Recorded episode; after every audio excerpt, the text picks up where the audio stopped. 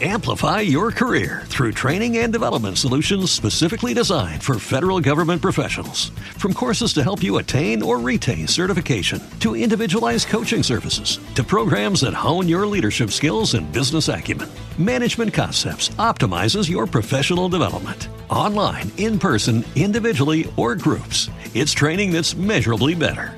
Learn more at managementconcepts.com. That's managementconcepts.com. Muy buenas, Audiofitter. Soy Omar Ruiz.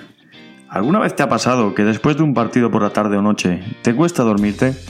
Pues aquí te muestro unos consejos para que lo hagas de la mejor forma. 1.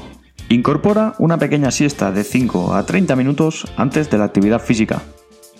2. Asegura un entorno ideal de sueño, que sea silencioso, frío y oscuro. 3. Crea una rutina de relajación a la hora de acostarte apaga dispositivos electrónicos y ponte a leer un libro. 4. Pégate una ducha caliente. 5. Realiza respiraciones profundas o incluso meditación. 6. Limita la ingesta de alcohol. Y 7. Ten una hora regular de acostarte. Si aplicas todos estos consejos, te aseguro que te dormirás y muy profundamente.